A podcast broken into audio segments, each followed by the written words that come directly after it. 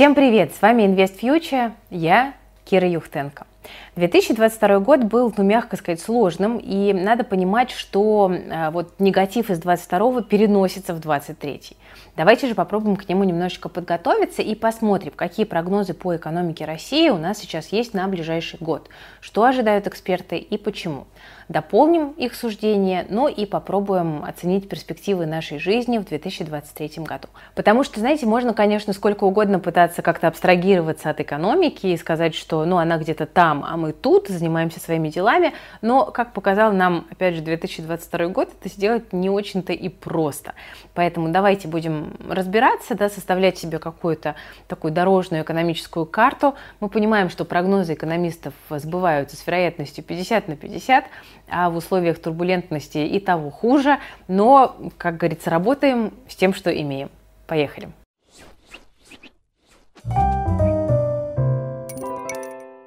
Ну и начнем с динамики российского ВВП.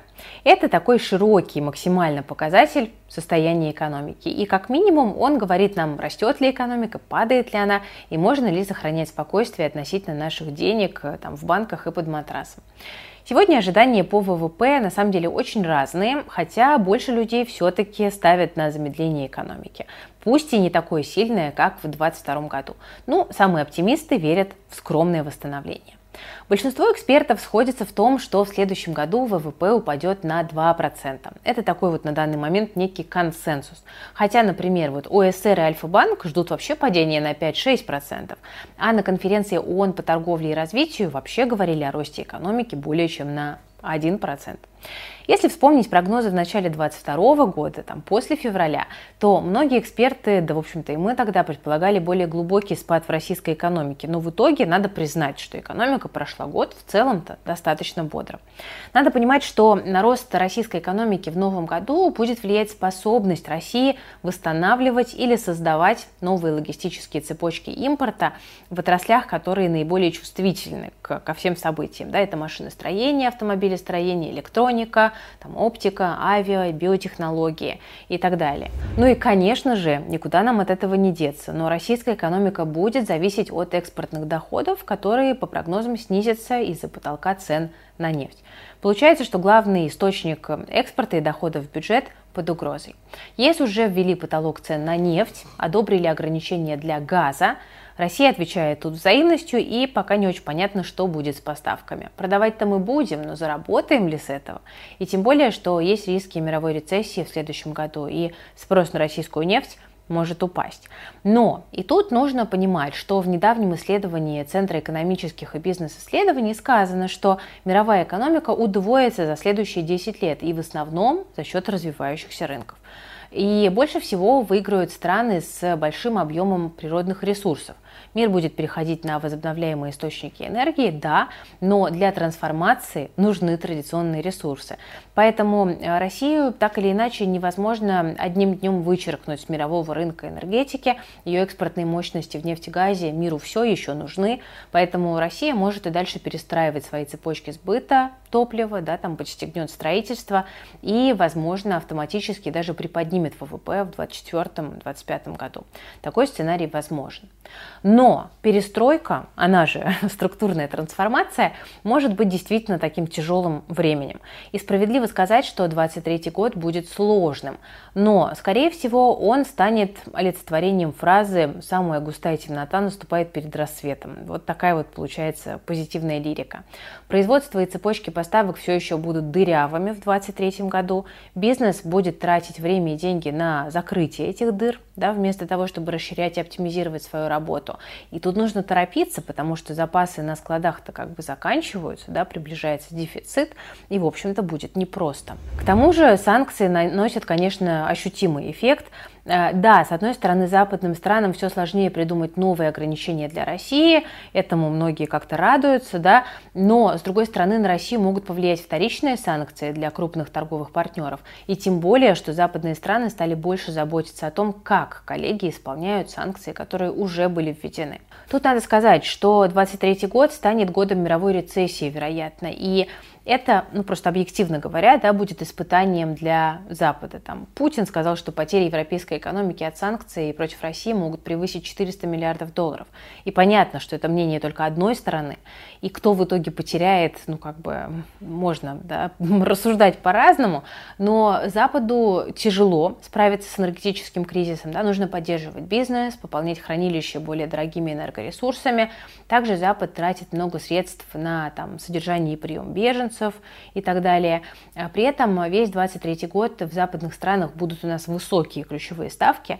Это сковывает и бизнес, и правительство, и население. Это влияет на расходы. И вот именно поэтому в одних из своих прогнозов мы ранее говорили, что э, явно, что противостояние России и Запада – это вот такой вот, знаете, марафон. Да, то есть мы не можем сказать, там, кто выигрывает в нем сейчас ну вот объективно, да, с экономической точки зрения, потому что тяжело обеим сторонам этого конфликта, к сожалению, и лучше бы его как бы не было.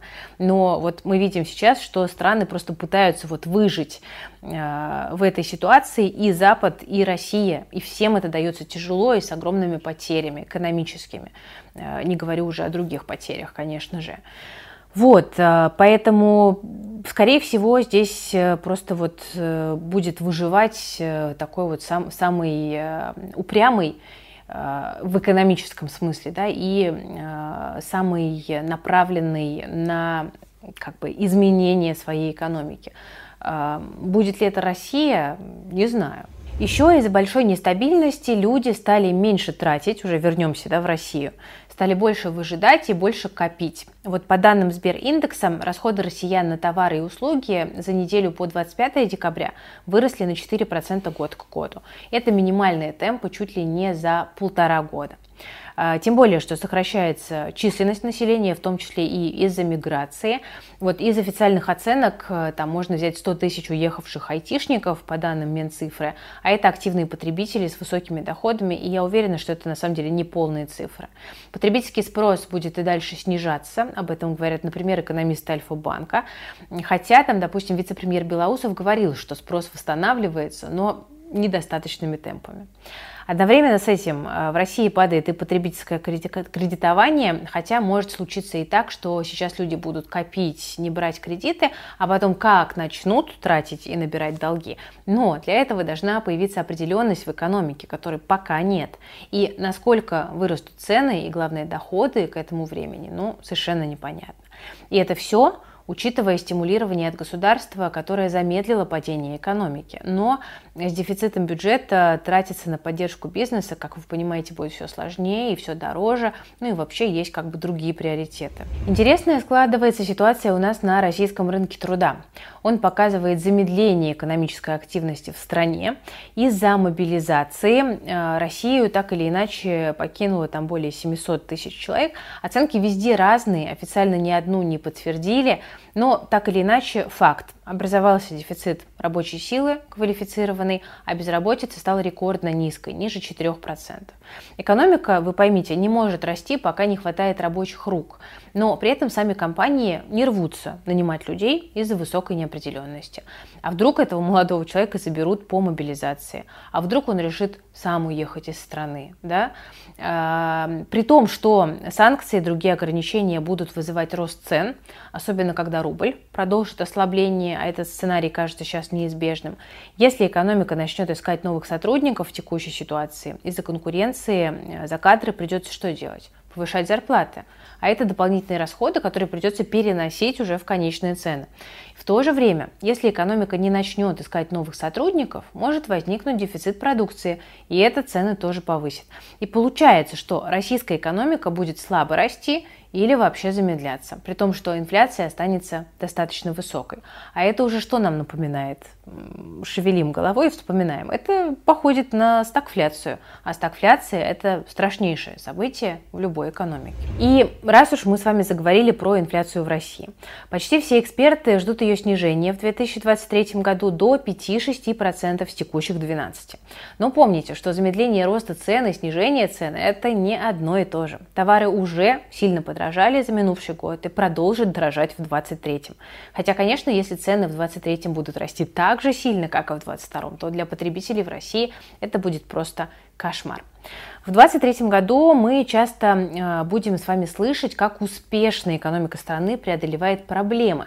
Но вот только цены сильно выросли еще в 2022 да, и продолжат расти довольно большими темпами. А зарплаты выросли – а может быть, вообще людей увольняют или уволят в будущем. И даже если вы бюджетник и вам индексировали зарплату, то, ну, разве что по официальной инфляции, да, вы понимаете. Хотя по факту э, вы э, можете купить тот же набор продуктов, что и в прошлом году, уж точно не больше.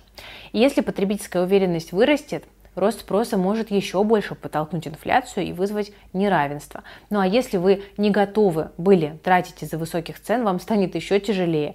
Э, поэтому вот тот низкий спрос, о котором я говорила чуть раньше, одновременно и сдерживает рост инфляции. Ну, я говорю вы, да, вы не понимаете это на свой какой-то счет, просто я вот проигрываю жизненные сценарии и понимаю, что, в общем-то, к сожалению, пока с точки зрения вот наших кошельков ситуация выглядит не очень радужно. Мы заговорили о спросе, и давайте перейдем теперь к ключевой ставке и кредитам. Тем более, что у Центрального банка это сейчас огромная головная боль. Экономика замедляется, но снижать ставку для ее поддержки опасно. Это может подтолкнуть спрос вверх и цены за ними. Только вот спрос в экономике и так низкий. Люди мало берут кредиты, разве что по льготным программам. И в итоге вроде бы и понизить ставку, чтобы поддержать потребителей, да, э, опасно, потому что инфляция разгонится. И ЦБ предпочитает просто сидеть и ждать. Рынок недвижимости считается важнейшим сектором экономики. По разным оценкам он обеспечивает до 10% ВВП. В 2023 году подкрутят льготную ипотеку, ставку повысят до 8%. А, бюджет уже дефицитный, да, доходы еще будут снижаться. На доп. расходы правительство не готово. При этом продажи жилья могут остаться на уровне 2022 года. Это мнение э, зампреда правления Сбербанка Анатолия Попова. Действительно, правительство не бросило совсем да, застройщиков, там программу семейной ипотеки еще расширили. Это позитивно в целом для российской экономики и для цен на жилье, которые в 2023 году вряд ли будут расти и уж прям давить на инфляцию. Ну, кстати, падение цен на жилье – это вообще отдельная тема. В конце 2022 года многие СМИ говорили о падении цен там, на 20-25%, но по факту оказалось всего лишь на 5-7%, если, например, мерить по рынку Москвы, который, как вы знаете, пузырится сильнее остальных. Теперь обратите внимание на стоимость метра в 2014 году, например. Тогда цены медленно ползли э, два года и потом упали на 30-40% от пика. И примерно такую же динамику можно предположить и в 2023 году, где льготная ипотека будет поддерживать рынок, чтобы падение не было таким сильным и резким. Но падение в любом случае стоит э, ждать в следующем году. Почему? Да потому что экономика будет в застое. А, про ключевую ставку. Что от нее ожидать и стоит ли, допустим, брать кредит э, в начале года? Ну вот тот же вице-премьер Белоусов заявил, что ЦБ, скорее всего, будет дальше смягчать политику. Сам ЦБ недавно делал акцент на рынке труда. Рост зарплат э, проинфляционный фактор. И вот если на это ориентироваться, мы можем понять примерное направление экономики. И поскольку поднимать ставку во время стрессов в экономике выглядит не очень логичным, да, э, ну и ЦБ будет пытаться этого избежать, по крайней мере. Поэтому э, предполагается, что глобальный там, предел ставки будет 8-9%. Ее будут стараться снижать, если, конечно же, это позволит инфляционная картина. Мы тут говорим, что государство поддерживает бизнес, спрос людей там, да, поддерживает тоже через льготные кредиты, ну и вообще государство может стать крупнейшим работодателем. Только вот денег на это может не хватать.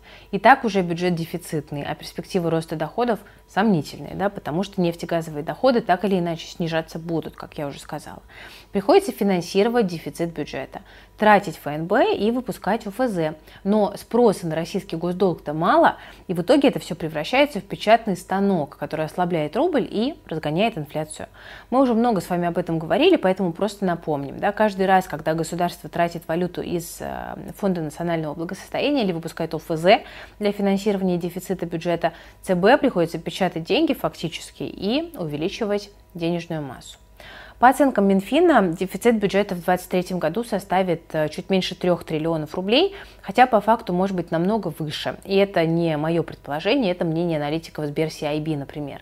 Тем более, что и оценки на конец 2022 года поднимали, конечно, значительно выше ожиданий. А, тем более, что Минфин не планирует менять налоги в 2023 году, даже при падении доходов.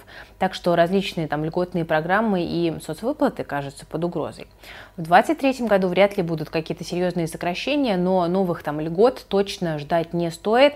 И лучше пользоваться тем, что уже есть и пока есть. Тоже обратите на это внимание. Ну и про рубль, конечно же, друзья, куда без него. А, мы делали уже ролики на этот счет, ну и давайте просто напомним, какие есть прогнозам.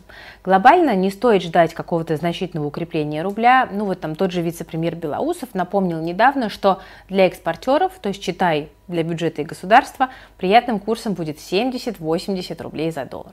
В целом большинство аналитиков говорит об ослаблении рубля до 75. То есть как бы краха никто не ждет, но тренд намечен довольно четко. Хотя теперь уже мы, конечно, не можем исключать самых разнообразных сценариев. Но в целом слабый рубль будет давить на инфляцию, Уход западных компаний в 2022 году показал нам, насколько наша экономика зависит от иностранных компонентов, даже в мелочах.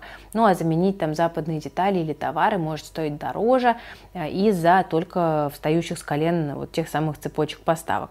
Тут еще и рубль будет слабеть, значит цены пойдут еще выше. Так что, друзья, э, к сожалению, вот сценарии только такие проигрываются, да, готовимся морально к разгону инфляции. То есть темпы могут быть и пониже, чем в прошлом году, да, но цены все равно будут расти, мы это почувствуем. Поймите разницу.